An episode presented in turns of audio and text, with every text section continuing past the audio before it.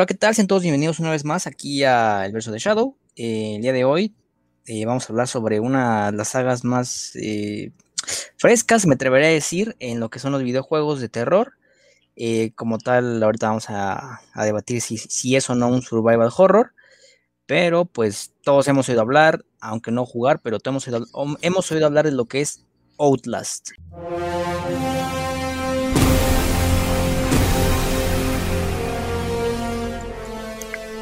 En esta ocasión nos encontramos con Miguel, nos encontramos con Axel y nos encontramos con Checo.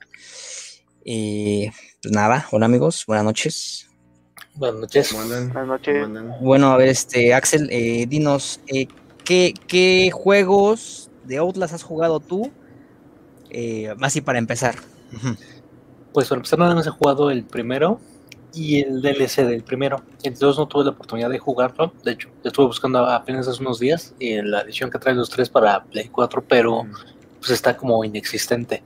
Pero el primero me dejó una muy buena sensación. Yo lo jugué mm, más o menos cuando salió el demo de Resident Evil Biohazard, del séptimo, porque me gustó y me quedé como con ganas de jugar algo así en primera persona de terror.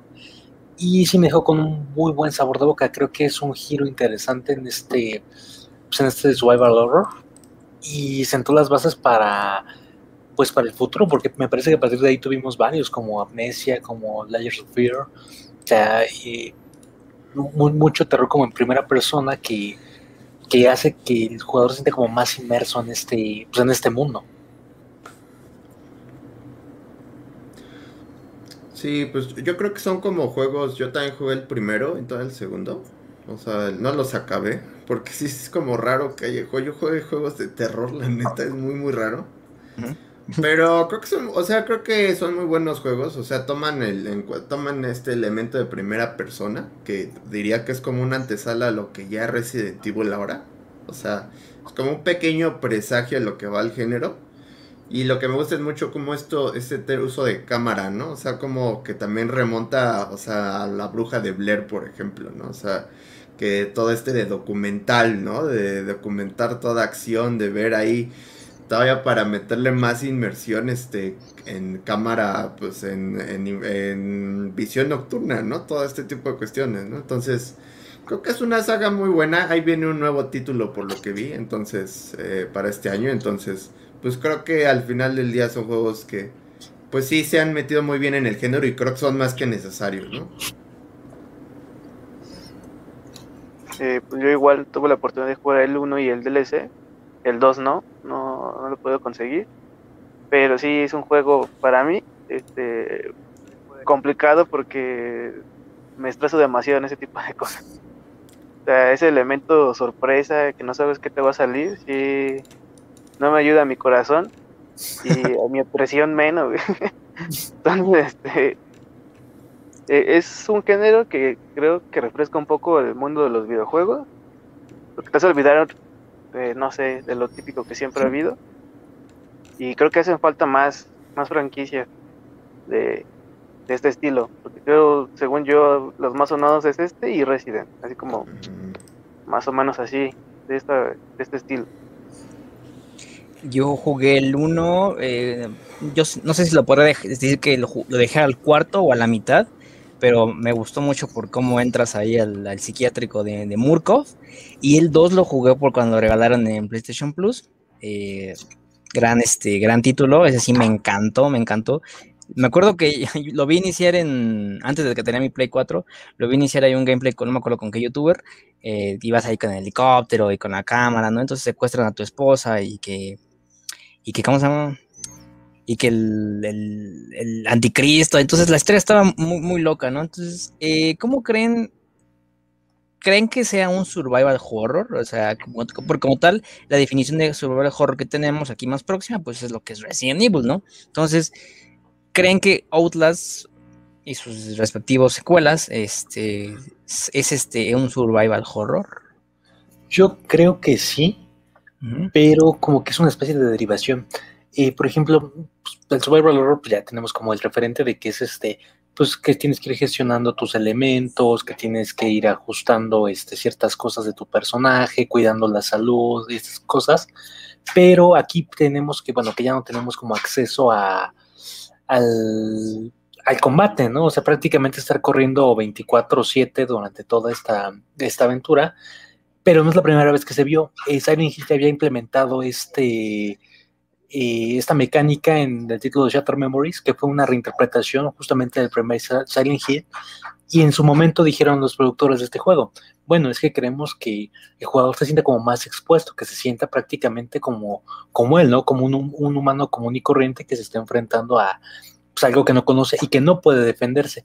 Creo que aquí es prácticamente la misma mecánica. Sí me atrevo a decir que es un survival horror, pero que, que es como es como Prometheus, ¿no? Es como un, primo lejano de, de, Alien. O sea, ahí está como, tiene ciertas similitudes, pero carece de otros elementos que por carecer de estos no hace que sea menos este, survival horror. De hecho, yo me atrevería a decir que es más terrorífico, porque es mucho, ya lo dijo Checo, ¿no? Es como muchísimo más tensión. O sea, lo único que puedes hacer es ir corriendo y aquí vas gestionando, eh, en este caso, las baterías para este, para la cámara de visión nocturna, que si prácticamente si te quedas sin, eh, sin estas baterías, hay, hay ciertos lugares donde no puedes ver o tienes que estar viendo obscuras. Sí, creo que, que eso definitivamente sí es un survival horror. O sea, pero yo creo que. O sea, yo creo que más tradicional, ¿no? O sea, bueno, es un juego de terror, sí survival horror, pero como más sentado a la. dentro de lo que cabe a la, a la realidad, ¿no? O sea, Resident Evil es un juego que, pues desde el inicio te da armas. O sea, entonces aquí pues está súper limitado, ¿no? O sea, está súper hay una parte de combate, pero muy mínimo, ¿no? Frente a lo que es Resident Evil como se conoce, ¿no? Entonces, creo que ese es como el peor tipo de, o sea, como el, lo que da más miedo en esta clase de juegos, ¿no? Que estás como en, en, defenso, ¿no? Ante, ante cosas paranormales o cosas de experimentación, ¿no? Que también, pues, tiene, o sea, que yo creo que da más miedo, ¿no? Entonces, yo creo que es un survival horror como, pues, pues más, más clásico, ¿no? Más para tradicional, para entusiastas, por así decirlo, ¿no? O sea, aunque no duren mucho los juegos, pero creo que, o sea, son, son buena opción porque, pues sí, Resident Evil también en sus orígenes fue como todo también súper creepy, así súper de miedo, pero, pero realmente Outlast lo lleva a otro nivel, ¿no? Lo lleva a un nivel más psicológico, ¿no? Más, más. Y ya, pues a esto del anticristo, ¿no? Del bebé, etcétera, ¿no? Que sí, ya está temas religiosos. Entonces, cosa que, pues Resident Evil ahí se está metiendo, ¿no? Yo también creo que sea un survival horror, pero extremo. Porque, como ya dije, pues no combates, no, no solo tienes que correr y ocultarte de todo lo demás. Entonces, pues eh, yo sí, yo sí considero que sea un survival horror y creo que lo hace hasta más difícil, porque como no tienes con qué combatir, lo vuelve más, más complicado. Y uno, creo que no es un juego para todo, porque sí hay que tener este, esa, no, no sé qué, cómo decirlo, eh, los pantalones. Estómago, hay que tener estómago. eso también porque sí, no, no, no. Yo lo tuve que jugar de día porque de noche nomás no, no puedo hacerlo. y creo que sí, no es un juego para todos, ¿eh? No tuve la oportunidad de jugar Silent Hill, lo que dice Axel, me olvidó. Pero no me quiero imaginar. Eh, no sé, creo que esos tipos de juegos podrían ser adaptados a una película, ¿eh? Algo bueno. Mm. Fíjate que en mi caso, eh, el 1, bueno, ya dije, no lo acabé completo, pero ya me dieron ganas de acabar ahorita que estamos hablando. Lo juego en compu. Y, pues obviamente computadora hace un poco mejor las cosas. Entonces, cuando vas entrando y te encuentras al, al policía este empalado ahí por pues por detrás, ¿no? O sea, es, muy, es muy, es muy visceral todo esto, o sea, y sí, concuerdo contigo con lo que dijo, eh, pues yo creo que una persona que aquí viene pues, con estómago frágil, eh, bajo de sus susceptibilidades, pues sí, como que va a decir, ay, no manches, ¿no? Y ahora con el 2, ese lo empecé a jugar normal, así, normal, normal, así, normal. y después dije, va, vamos a poner los audífonos. No, no. o sea, eh, fíjate que es una de las experiencias más. Eh, es que fíjate que a mí me gusta mucho lo que son las películas de terror, videos de terror, de fantasmas, toda esta onda. Entonces, ya ve, o sea, con ese tipo de audífonos y escuchar el o que se oyen pasos, o que, por ejemplo, que en el 2 que estás en el pueblo y se escucha cómo cruje la madera, pues sí está, está, está culé, ¿no? Entonces, eh, eh, hay una diferenciación porque, sí, diferenciación porque estamos acostumbrados a siempre crear un arma, una pistolita de menos, ¿no? Que ya dijeron ahí gestionar las armas, ver con quién nos vamos a gastar tal munición.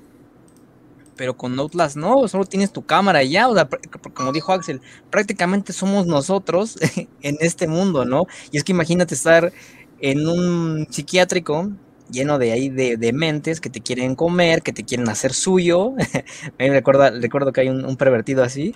Eh, y respecto, bueno, en el 2, pues una secta, ¿no? Que te va, me acuerdo que hay una parte donde te, te clavan los lados ahí como, como, como a Cristo. Entonces esa parte está bastante, bastante intensa. Ahora, ¿qué otro tipo de juegos han jugado con, este tipo, con este tipo de jugabilidad, gameplay? Mm. Yo pues, personalmente fue el proyecto de la bruja de Blair. Pues no, sé si se llama así el juego. Sí, sí. Eh, pero lo jugué, el, que salió recientemente por Game Pass. Pero mm, creo que no logra igualar la experiencia. Eh, hay que decirlo, ¿no? Creo que Ulas puso como puso de moda ese terror en primera persona que pero que se ha ido perdiendo. También eh, tuve la oportunidad de jugar Legends of Fear. A ese le tenía con mucha expectativa pero se me hizo un juego demasiado lento, o sea, como que no, no sentía la misma tensión o, lo mismo que yo intentaba sentir o quería replicar con No Last. ¿De qué va Lace of Fear? es, prácticamente un, pintor, este, bueno, tendrás que ser pintor hasta el final, ¿no? Es, es una persona en una casa que, este, que empieza a ver como ciertas obras de, de pintura que empiezan como a cobrar vidas, empieza a tener visiones de fantasma, igual no puedes atacar, es más que nada como ir eh, huyendo y deambulando de estas como apariciones. Pero eh, no sé si sea por los escenarios, no sé si sea por la ambientación. Layers of Fear no, no logra causar lo mismo que Outlast. O con Outlast me pasaba que incluso yo sentía que ya iba a pasar el juego, que ya iba a salir del manicomio y pasaba algo que te retrasaba. Como cuando pierdes la cámara, que estás a nada de salir y se le cae la cámara al protagonista y dice, no, tengo que quedarme con la evidencia y tengo que ir por la cámara. Es como, ¡ay, güey! Tienes la ventana de salida ahí atrás y te vas a meter otra vez.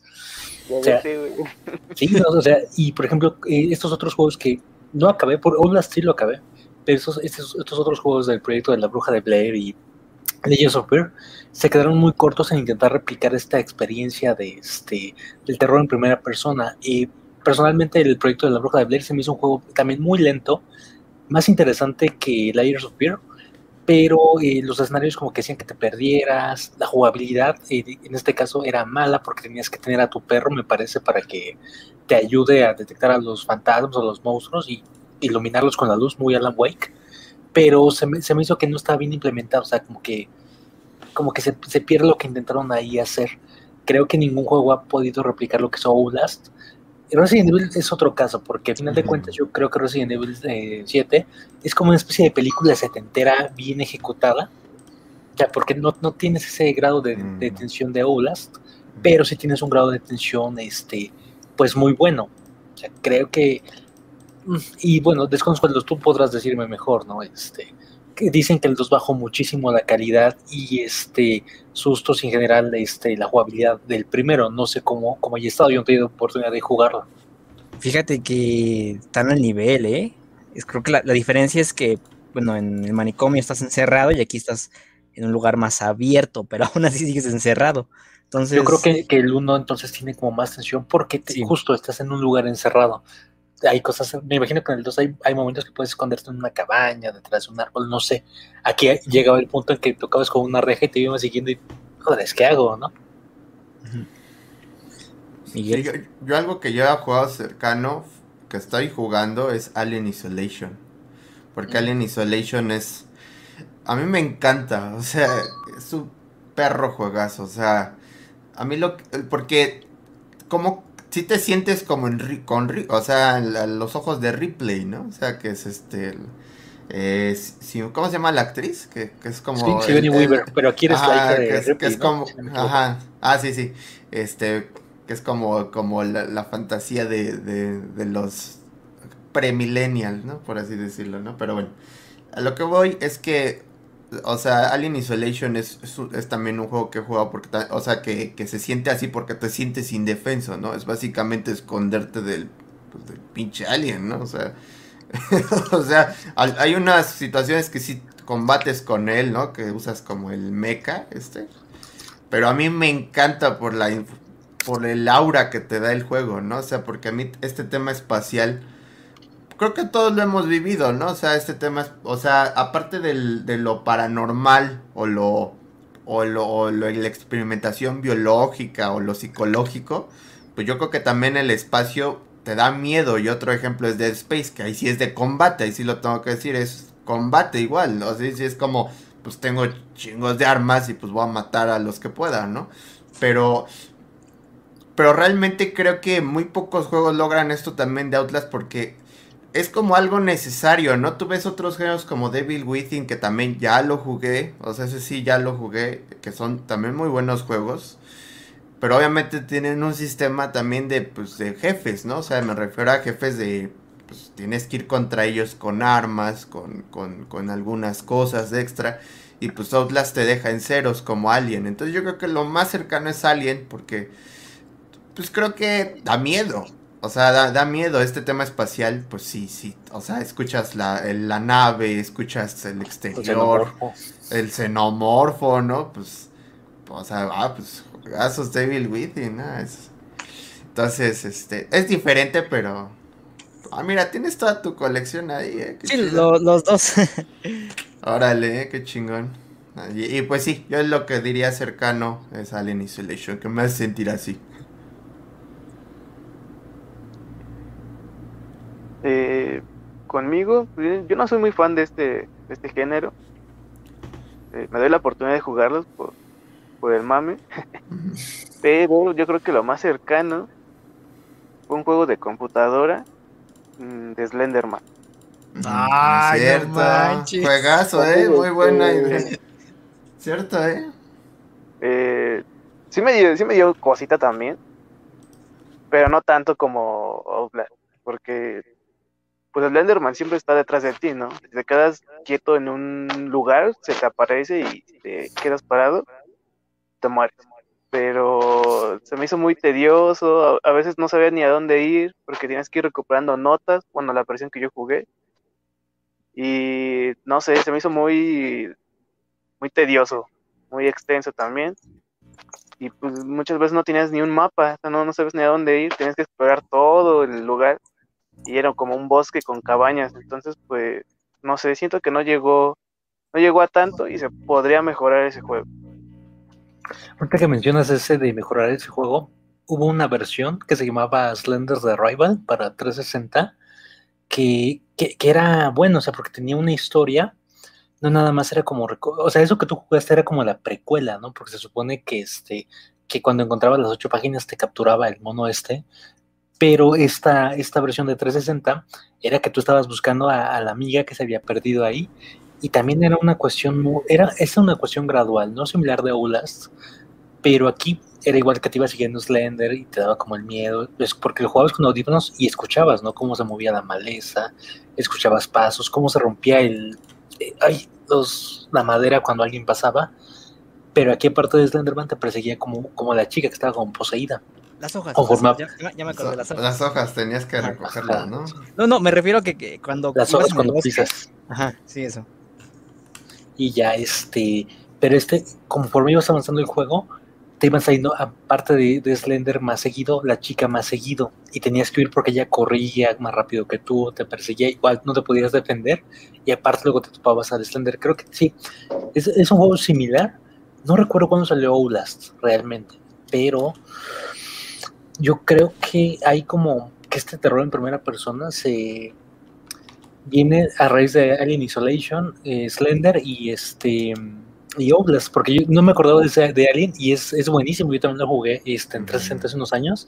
E- ese juego es, es una obra, este, es una obra de arte de, este, de, de amor a la franquicia. Sí. Mira, este. Outlast salió en el 2013. 2013, ajá. Y Slender the Arrival. eh, Como por el 2000 14. No, no, igual 2013. Para PC, obviamente. Y Isolation igual, 2013 si no me equivoco. Sí, sí. Este. Respecto a mí, eh, yo jugué la mayoría de los Five Nights at Freddy's. O sea, se le tenía Ah, como cierto, sí, cierto bueno, hate, sí. pero güey, no, no, no. O sea, me acuerdo, en computadora igual, tienes que estar así como pegado a la computadora, güey. Y cuando salía el mono, el, ah, no, no. Sea, el jump scare, ¿no? Ahí, Ah, que o sea, Fíjate que hay, hay como que cierta mm, cierto odio, cierta como repulsión a lo que son ese tipo de juegos con jumpscares, porque pues no, no está como tal programado así en el guion que sí, y en esta parte va a saltar el mono, sino es al azar. Eh, pero no, pues a mí me gusta, ¿no? Porque a fin de cuentas sabemos, sabemos a lo que vamos. Es un juego de terror, un juego de tensión, ¿no? Entonces, pues creo que pedirle que no te espante, pues, pues es tonto, ¿no? Es como si yo voy a ver una película de conjuro y, ay, no me voy a enojar porque va a haber jumpscares, ¿no? O sea, no, o sea, ya sé, ya sé a lo que voy. Entonces, eh, yo, yo también jugué los de Slenderman. Axel me los pasó. Y no, no, no, o sea, como dice, cuando vas recolectando las hojas y poco a poco tienes el boom, boom, boom. No, sí, sí, e- es este tipo de, de a lo que vamos con la siguiente pregunta. El factor sonoro juega un papel importantísimo, importantísimo en estos juegos, porque por muy buen eh, diseño de niveles que tengas, eh, el monstruo ahí perfectamente diseñado que te dé miedo o, que no tenga cara como Slenderman, ¿no? Porque eso creo que da más miedo, lo que no tiene cara. Eh, pero que tienes todo así aquí bien, bien padre. Pero si no tienes un diseño sonoro, pues prácticamente no te vas a asustar, ¿no? Entonces, ¿qué me dicen de este tipo de juegos que tienen diseño sonoro? O sea, ¿por qué creen que, que nos atrape más que otros juegos, por ejemplo, de acción o, o no sé, de, de aventuras? Es que justo en el, en el punto de que estás como, mo- de que tú eres el, pre- el protagonista, el principal, pues tienen que trabajar mucho el diseño sonoro, o sea, y, y sobre todo si lo juegas con audífonos, porque, o sea, ya te sientes dentro. Incluso pasa, ¿no? Que escuchas que hay alguien detrás de ti, o que, o que incluso, si tus audífonos son buenos, o incluso con los básicos, ¿no?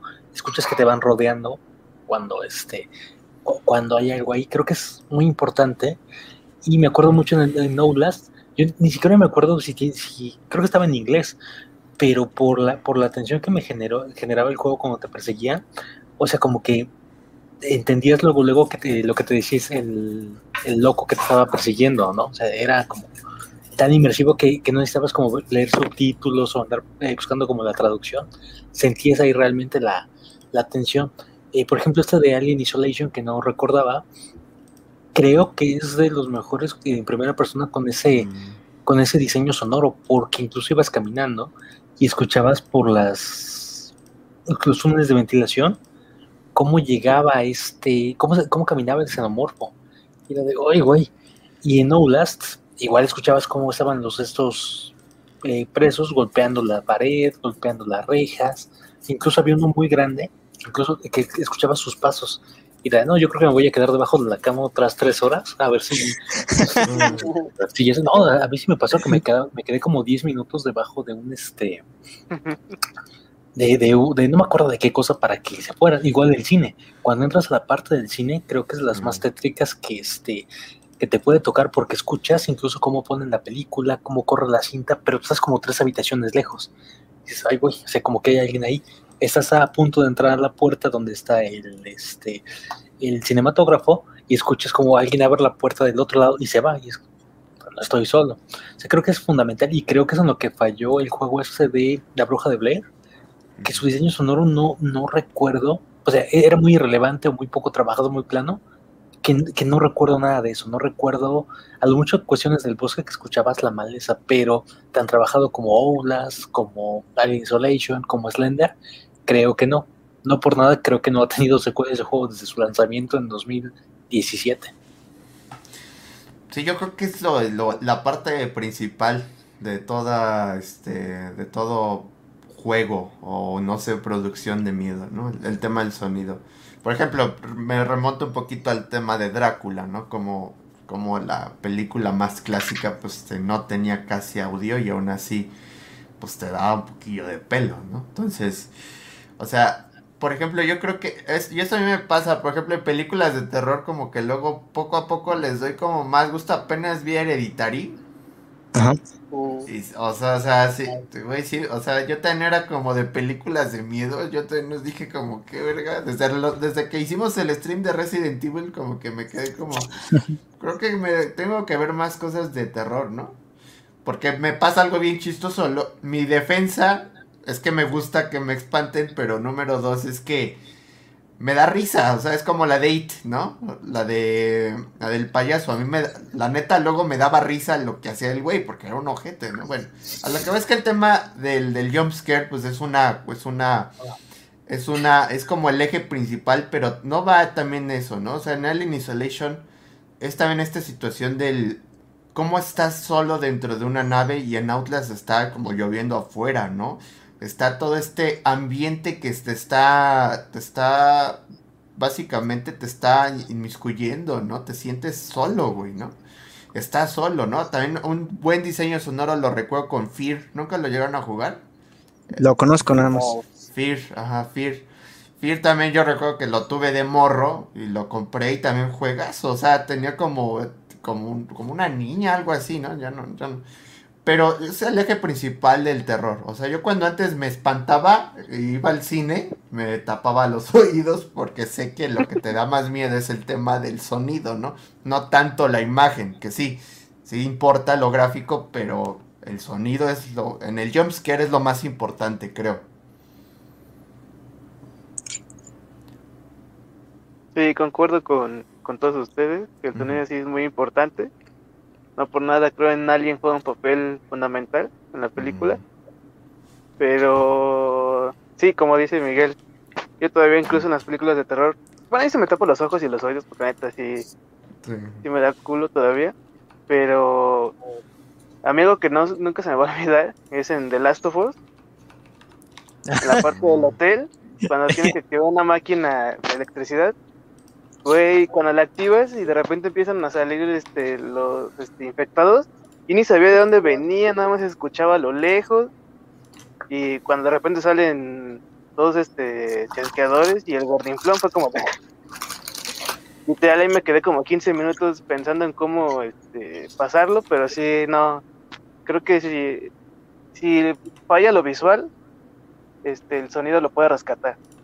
Porque, por ejemplo, ese juego de Slenderman, de PC que jugué, que era como la precola, pues sus gráficas no eran muy buenas, pero el sonido sí, te, sí te daba algo de miedo, sí te imponía, porque pues, ibas en el bosque, las hojas cuando las pisabas, creo incluso como aullidos de un lobo, la verdad no recuerdo con, con exactitud, pero yo creo que el sonido sí es fundamental en ese tipo de juegos y películas. Eh, ahorita estoy recordando sobre eh, The Outlast 2, cuando, por ejemplo, estás en la mina, pues es que ahí es un ambiente totalmente, casi casi, te están ahorcando todo el tiempo, porque pues es- son pasillos muy angostos, muy poca iluminación, igual como dice Axel, si ya no tienes baterías, eh, pues, mamaste, ¿no? O sea, imagínate, vas en la mina, en la camarita, ¿no? Entonces, aparte lo que me gustaba era cuando te veían los, estos monstruos, bueno, los, los lugareños, empezaba una, una canción ahí bastante tétrica. Y yo no sé qué me pasaba, pero yo me ponía a sudar, me ponía a sudar de como que la desesperación de güey, y las manos me sudaban, era como de no, este, trucos, ¿no? Trucos vida infinita o algo así. y también cuando, cuando, bueno, en Outlast 2 salía como una señora grande, como una santera, este, con una guadaña, entonces también me daba culo. Se muere de una forma muy ridícula, eh, le cae una, una cruz, me acuerdo, y, le- y la atraviesa. Spoiler, ahí ya, se- arruinó eso. Pero pues este, pero este, sí, sí, sí, sí, como que te, te pone a pensar bastantes cosas sobre, no, pues que ya no quiero, ¿no? Como dice este Checo, yo también lo jugaba en las tardes porque en la noche, o sea, Sí. por muy ávido que a mí me guste jugar juegos de terror, eh, o que me guste una película de terror, o ver videos de terror ahí, no, la verdad dije, dije, no, es que una cosa es este día y noche, ¿no? Y a menos de día, pues sí, sí se ve cuando me ataquen. Ahora, eh, ¿ustedes creen que, por ejemplo, lo que es Out- enfocándonos solo a Outlast, eh, funcionaría en una película? Porque, bueno, lo, comenté en, en un, en un episodio pasado este, de Mortal Kombat. Es, ok, es que ahí en la película de Mortal Kombat sí funcionan las peleas, ¿no? Otra cosa es que la historia como tal no funcione. Entonces, si solo funcionan las peleas en la pantalla grande, pues entonces me quedo con el videojuego. Pero ahora, dicho esto, ¿creen que una película de Outlast funcionaría?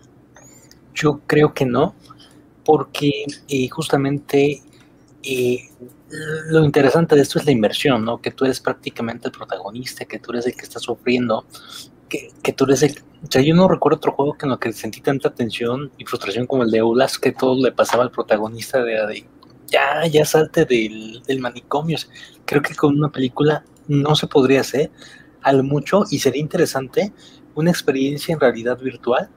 Creo que sería más acorde. Chécalo.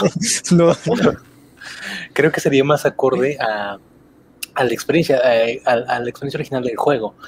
Algo corto, algo de 20 minutos, pero una película es muy difícil, o sea, porque incluso cuando tú ibas encontrando, por ejemplo, eh, la historia de este manicomio, mediante correos electrónicos, mediante notas, es a partir de la exploración, de que tú estás poniendo literalmente el pellejo en peligro para sacar este, las, eh, las cosas, ¿no?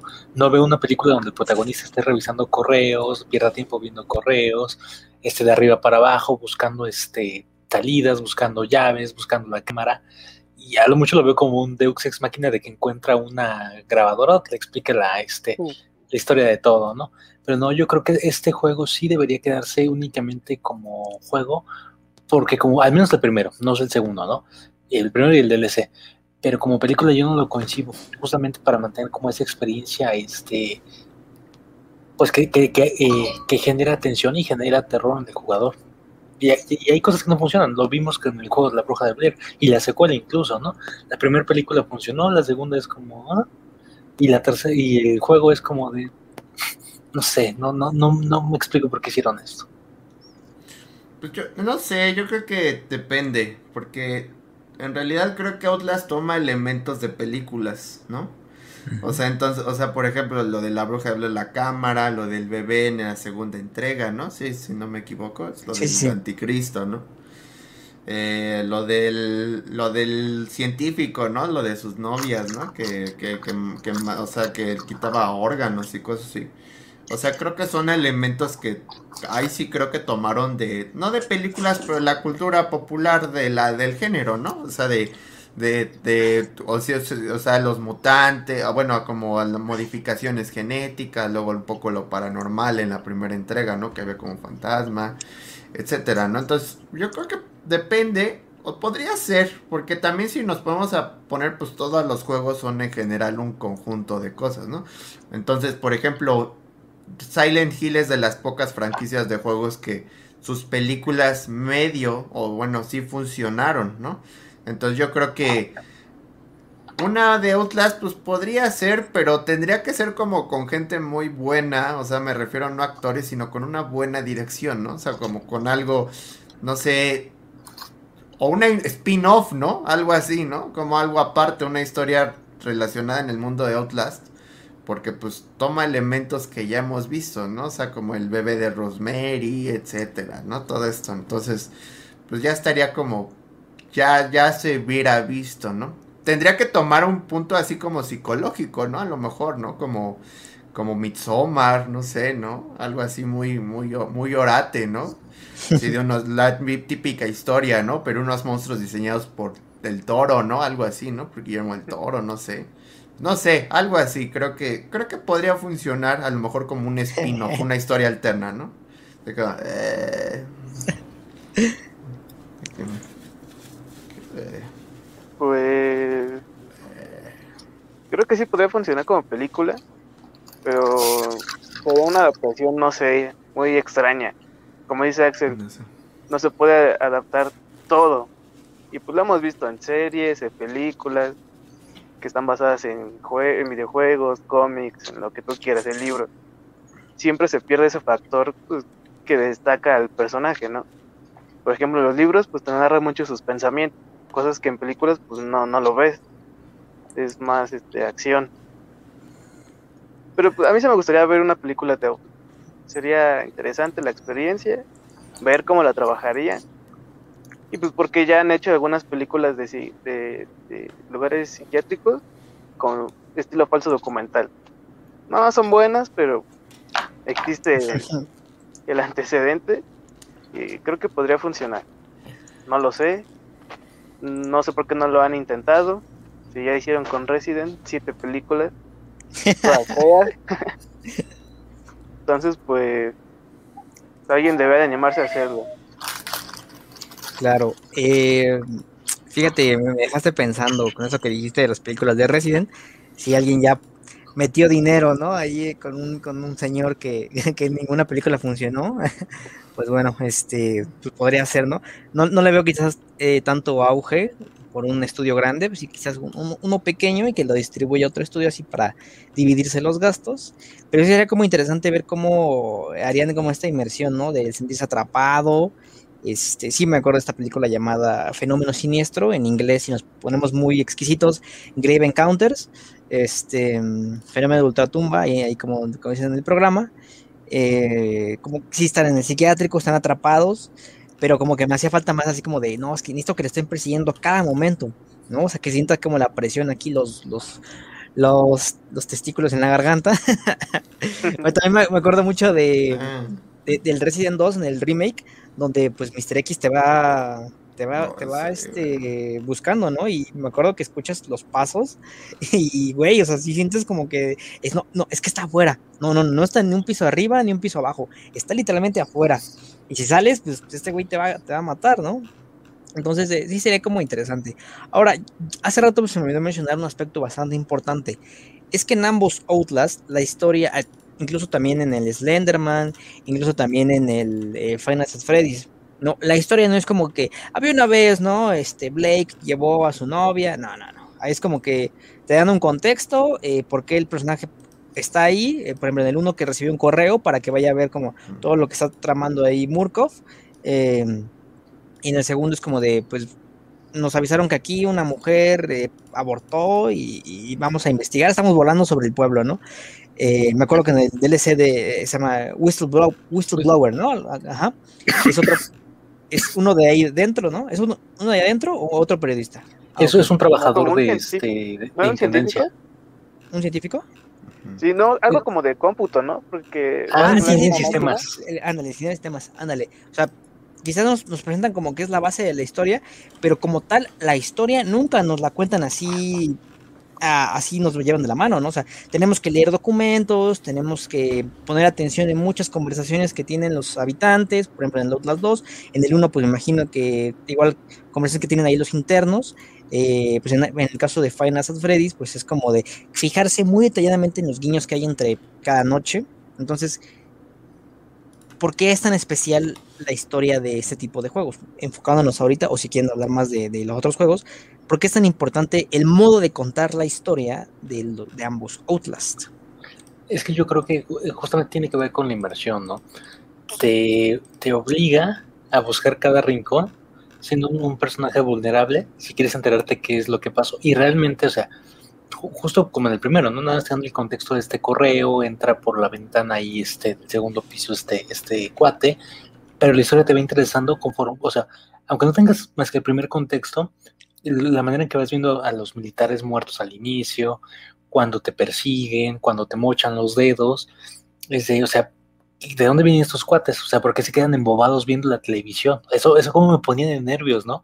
Era de, en cualquier momento se va a apagar la televisión y se van a lanzar todos contra, van a lanzar todos contra mí. Y e, es eso, o sea, que si quieres saber la historia, tú te metas, tú investigues, tú, este, pues tú, tú pongas en riesgo eh, tu vida, ¿no? Porque prácticamente es es opcional, ¿no? Conocer esto de la historia. O sea, es, no es que tengas que obtener tal documento para pasar a otra sección de, del psiquiátrico. Otra cosa que creo que es interesante, al menos de esta franquicia, es que creo que los dos juegos no se relacionan entre sí. O sea, creo que son historias completamente independientes y eso creo que también lo hace especial, ¿no? O sea, un poquito tipo Cloverfield, que este, pues que prácticamente nada más tiene el nombre de la franquicia y cada película va tomando este un giro diferente. Aquí me parece algo bueno con Oblast, que están usando ese estilo de juego, el estilo la cámara, y de supervivencia, para contarte diferentes historias. No sé cómo es la historia en el 2, si haya como... Creo que la única relación es la cuestión religiosa, pero fuera de eso creo que no hay gran cosa. Sí, pues, yo creo que la, o sea, porque tengo entendido que, que como tú dices, el 1 y el 2 no están ligados, entonces creo que el 1 fue el que generó en su momento el mayor impacto, ¿no? Porque muchos youtubers lo consideraban y todo, ¿no? Y bueno, lo jugaba, ¿no? Así como el juego moda y todo, ¿no? O sea, y el 2 pues sí, pero yo no recuerdo así tanto, o sea, jugué un pedacito, algo así, porque me lo regalaron en Steam, pero el 2 sí fue el que jugué, ¿no? Pero digo el 1, entonces... Eh, yo creo que el tema que lo hacía especial, al menos al uno, pues es que es la conjunción de elementos, ¿no? O sea, te toca en un hospital psiquiátrico, ¿no? Que de por sí esos lugares, creo que dentro, en general dan miedo, güey, ¿no? O sea, en general te sacan de pedo. O sea, son lugares que, que no son nada agraciables, o sea, son, están llenos de gritos, o sea, yo, yo, yo he tenido que ir varias veces, bueno, no recientemente, pero he ido y está culero, o sea, es, es un lugar- escuchas gritos, gente corriendo, este, no sé, ¿no? Entonces también si tú tomas, y agreguen eso que da miedo, pues ahora asúmenle abandonado, ¿no? O dejado, ¿no? Entonces, recuerdo que aquí, de hecho aquí yo vivo al sur de la Ciudad de México, hay un, hay- no sé si se acuerdan que hicieron hace tiempo una película de un hospital psiquiátrico aquí mexicana. La de Archivo 253. Algo ¿no? así, ajá, de que, que después volvieron una plaza, un centro comercial. ¿Patio? Bueno, ándale, exactamente, ajá, ese mero.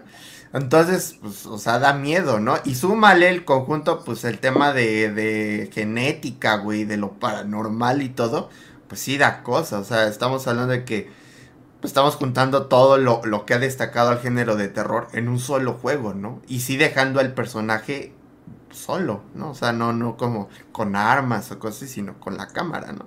Entonces, en el 2, pues creo que no, no tuvo tanto pegue, según yo, según yo, tanto. O sea, tomaba a otros elementos igual que pues es el, la misma de supervivencia, pero realmente... eh, ah, sí, exactamente, ¿no? Que lo grabaron a contratiempo, güey, porque ya estaban haciendo atrás la plaza, güey.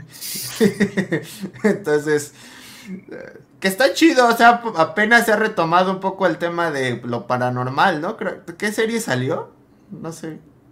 Eh, ¿De Netflix o de, H, o de Prime? No recuerdo. De Netflix, la de está Hunting- no la vean. Ajá, de leyendas, ¿no? ah, Leyendas de América. Hunted, no sé Ajá. qué, algo así era, ¿no? ok, No que pues, sí es- ok. Pero no la vean. bueno, yo no la he visto personalmente, pero sí, sí, ese manicomio siempre fue como, o, psiquiátrico fue como característico de, de que daba miedo, ¿no? Entonces, o sea, yo creo que era lo, es lo padre, ¿no? También de Outlast, que, que en su momento entró también en un, entró en un contexto en donde estaba YouTube al máximo y toda la gente estaba tomando estos juegos de miedo como Five Nights at Freddy's, Slenderman, etcétera. Y lo, y lo hice en un juego que pues sí te pone en una piel más, pues más sensible, ¿no? O sea, más como, pues no, no eres nadie en ese lugar, ¿no?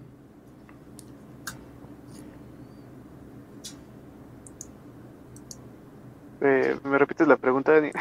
Ah, este, ¿cómo crees que, el, que se, crees que el modo de, en el que se cuenta la historia es especial? Este modo en el que pues, vas encontrando las notas, las grabaciones. Sí, sí, es muy importante. Porque aunque sabes que vas a un hospital psiquiátrico y que te dicen que vayas a investigar qué onda, pues tienes una idea más o menos de qué es lo que vas a encontrar.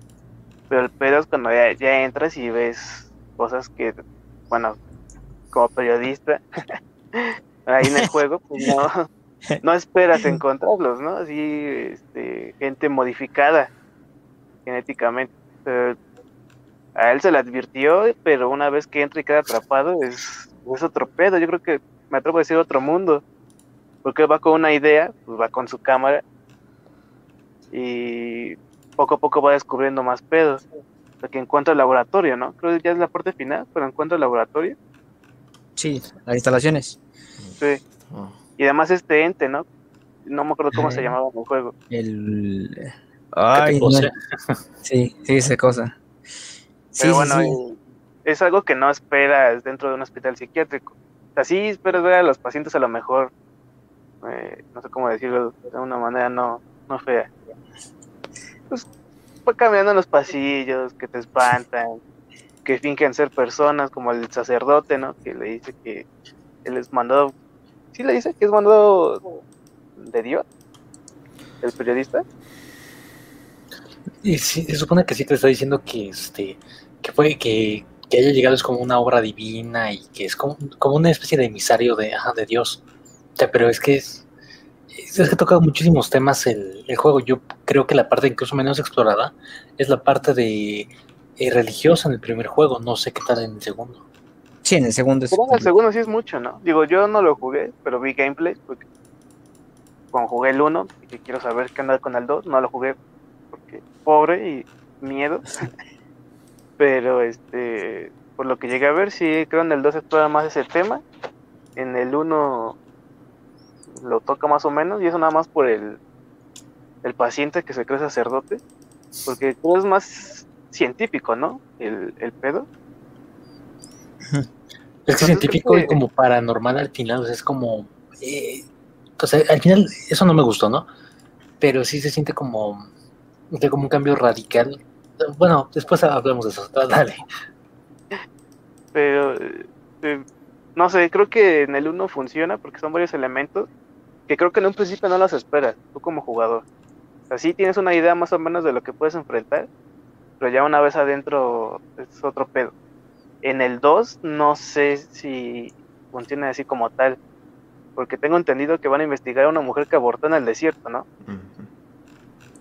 Entonces, este, pues saben qué onda, pero no sé, creo, me atrevo a decir que es un poco más cliché el 2 que el 1. Mm, y eso que el 1 también podría ser cliché por lo de los psiquiátricos. Pero es otro pedo, porque meten un poco religioso, paranormal y científico. Y creo que en el 2 es más paranormal por la gente y religioso.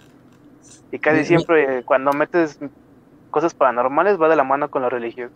Siempre hay un demonio, no sé, cosas así. Fíjate que sí, este, el 2 es completamente religioso, pues ya dije, ¿no? Este cuate se llama Blake con su, con su esposa, Lynn se llama, y, pues, están, se supone que están sobrevolando pues, la, la zona por donde eh, se fue a acusar este, esta persona. Entonces, el helicóptero empieza a fallar, cae y cuando, es extraño porque cuando cae el helicóptero y se despierta este, este men, al, al, piloto ya lo colgaron y ya lo destazaron y ya lo amarraron a un palo ahí lleno de, alambre y a, la woman se la llevaron. Entonces, este, eso es como, como ocurre bastante rápido. Y, ya, y todo, todo, todo es religioso, pues ahí el, el malo se llama el Papa Not, eh, bueno, el Padre Not, sonó muy cagado, el, Padre Not, y este, al final te da a entender, güey, que cerca de ese lugar hay unas torres, de, se supone que es de la empresa Murkov. Entonces, este, se supone que esas torres ocasionan en las mujeres embarazos este, psicológicos. Y es por eso del bebé, porque eh, cuando sacan al bebé, eh, tú lo ves, güey, pero la, la, mujer te dice, es que ahí no hay nada, y ves en las sombras y no hay nada. Entonces, pues son visiones que este, a este men le provocan las torres que están ahí. Y además, este güey tenía traumas en la niñez porque cuando estaba morro, asistía a una escuela como católica, de ahí todo este pedo de la religión, y a su amiga, su mejor amiga que quería, que quería con él, este, un, güey, un padre la, la violaba.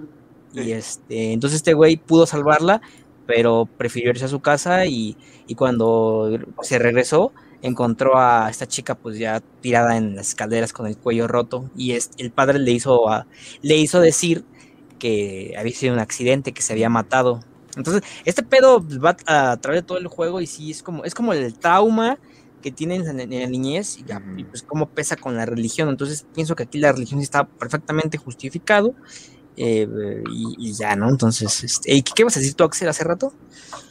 Que creo que al final plaqueó mucho. O sea, yo lo sentí muy... Del uno. Muy fuera de, del uno, muy fuera del lugar. O sea, creo que todo se sienta muy bien, la atención para que al final sea tan sobre tan umbrella, ¿no?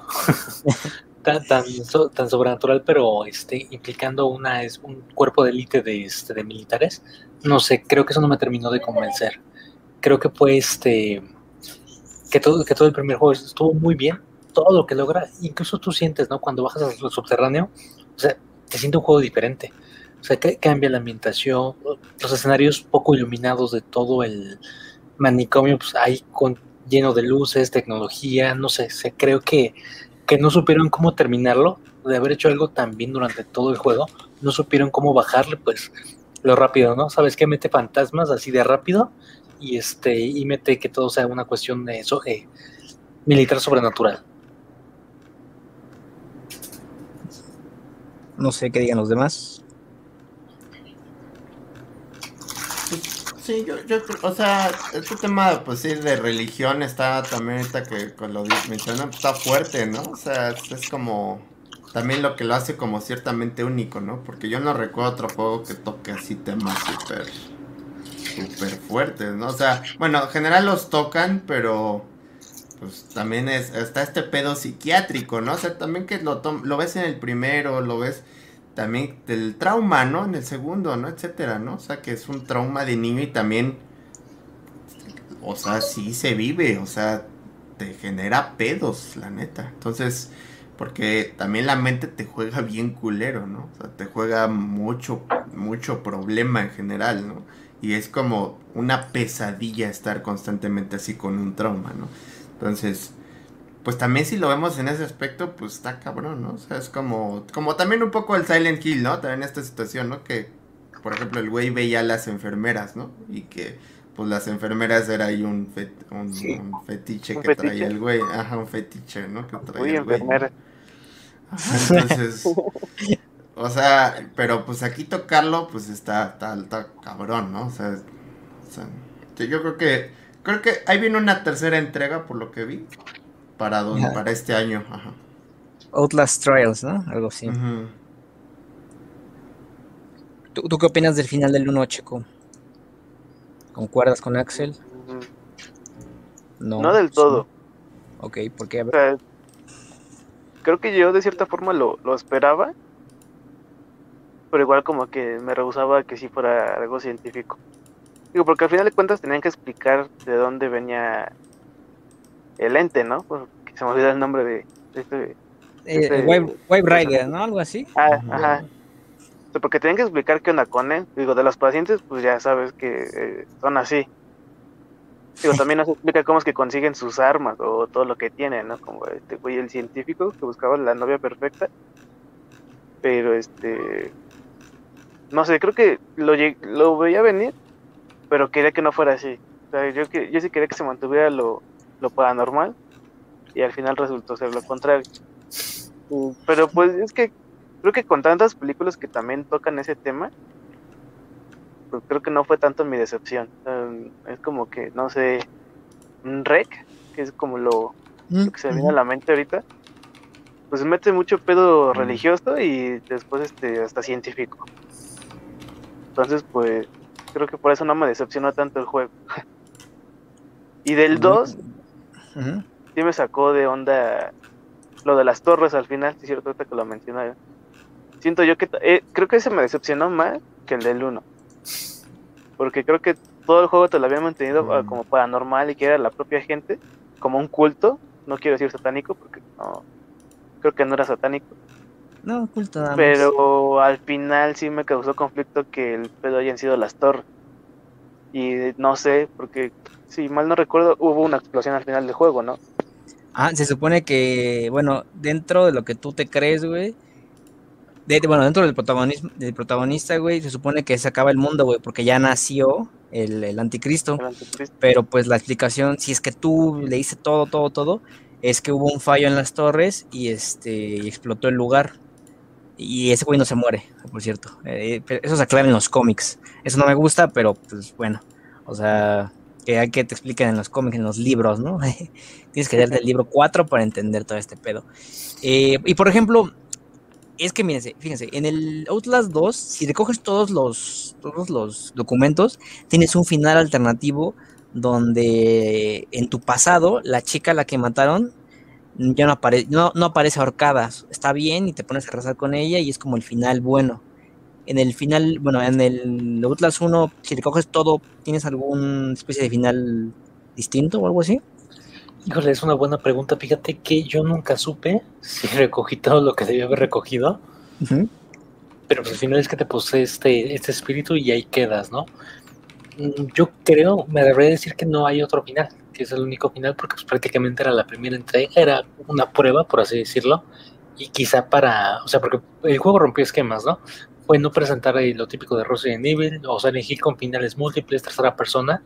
Yo creo que nada más tiene un final, o sea, y el el canónico es que se muere este, se me fue el nombre, Miles Ushpur, ¿no? Se llama Checo, el, el periodista. ¿El periodista? Sí, Sí. Wow. Más Morales. Miles Morales. ¿Tú, tú conseguiste todo checo Te- también. No, no, no No, me dio miedo. Yo Yo, también lo pasé así hace años, así como... Es que yo también lo jugué como lo pasé como en 2018 y no lo he vuelto a tocar. O sea, lo tengo ahí en el Xbox, pero no. No he Pues si me di cuenta que había un documento, pero había un güey ahí, nah, no iba a regresar. no, así de, tengo que, Se tengo que pasar, tengo que agarrar ese documento para pasar. No, entonces me voy. Checo, checo, como se, actuaría en la vida real. Este, pues bueno, eh, ya para ir cerrando, eh, ¿recomiendan jugar lo que es la saga de Outlast? ¿Y a quién? Porque, pues bueno, no se la recomendaríamos a alguien pues, nuevo, ¿no? Is? Sí. Y yo lo recomiendo para eh, menores de 6 años, no, no es cierto. Este, yo creo que, que es, yo creo que eso es una saga recomendable. Es, fue un giro en el survival horror. Creo que el juego no ha envejecido mal para tener ya casi 10 años, eh, bueno, 8 años de, este, de existencia. No he jugado el 2, espero que algún día haya la oportunidad. Y pues bueno, voy, voy a checar el, el tercero porque realmente creo que es que, es- que más que un juego es como una experiencia y creo que a la gente que le gusta películas de terror, juegos de terror, se va a llevar como una experiencia muy, una experiencia muy grata o, o buenas dosis de terror, pues eh, dándose un, clavado en estos juegos. Al menos el primero que, me- que incluso lo pienso y me sigue generando tensión, ¿no? ¿Cómo es que no se salió cuando pudo? ¿Por qué se regresa por la cámara? ¿Por qué hace? No, creo que sí, este, sí, sí logra causar algo. Sí, definitivamente. O sea, yo lo jugué cu- cuando, o sea, lo tenía en mi Xbox One. O sea, también. Entonces, eh, pues creo que es una, o sea, si, si te quieres introducir al mundo de los juegos así de terror tradicionales, así como entusiastas, pues es la opción, ¿no? O sea, y aparte que pues, ya están a buen precio, ¿no? O sea, ya estamos hablando de que son juegos que pues están a buen precio, tienen un costo económico en todas las plataformas. O sea que es PlayStation, Xbox y PC. Más en PC eh, están luego súper baratos a 20 pesos, etcétera. Entonces, pues sí, o sea, den una, una probadita ahí si les gusta. O sea, creo que son buena opción. O sea, para, no sé, ¿no? Esto de Resident Evil 8 trajo como este regreso que ya hacía falta del género. Al menos como recordarnos que ahí existe. Y creo que sí, sí son un... Y también jueguen otras cosas como Alien Isolation, etcétera, ¿no? Por supuesto que les recomendaría. Igual a lo mejor no, no sería como mi primera opción de recomendación. Pero pues a lo mejor para esa gente que busca algo, algo nuevo, algo que no está acostumbrado, pues podrá ser una buena experiencia, ¿no? Digo, en mi caso, pues sería a mis primos, a mis sobrinitos. ah, tanto Minecraft, ya creo que un poco de Outlast no les haría mal. Tantos pero- ya, ¿no? Ya, ya, con otra cosa. Pero este. no, pero sí, sí lo recomendaría. A lo mejor algo para distraerse, más a aquellas personas que les encanta el terror. Yo soy una de esas. Pero sí, sí soy bien, bien chillón a la hora de la acción. Pero sin duda muy recomendable. Pues ahí lo tienen, yo también lo recomiendo bastante, sobre todo si quieren, si quieren sentir miedo, ¿no? Porque ahí sí se siente miedo, desesperación, entonces ambos, ambos juegos y el DLC pues cumplen con su cometido. Eh, yo he visto el, el- el paquete, se llama Trinity, me parece, eh, en 8 dólares ahí en la en PlayStation 4, entonces pues está, está muy bien, eh, este, me lo compraría, pero pues ya tengo que tengo el 1 en la compu, el 2 lo tengo este, en el Play. Entonces creo que nada más me aventuraría por el, el DLC, pero pues quién sabe, ¿no? A lo mejor miramos los, los tres ahí porque nada más porque sí, ¿no? A ver cómo se va a ver en el futuro en el PlayStation 6 con full full full, cua- full 9K, ¿no? Pues ahí lo tienen todo. Esto fue el análisis de Outlast y los derivados, ya saben, eh, Slenderman, Final Fantasy Freddy's, Island Isolation. y sus otras entregas. Eh, hasta luego, amigos. Nos vemos en la próxima. Nos vemos, cuídense. Mañana toca Minecraft, chavos. Y recién 8. Nos vamos a dividir. Cuídense. Bye. Bye.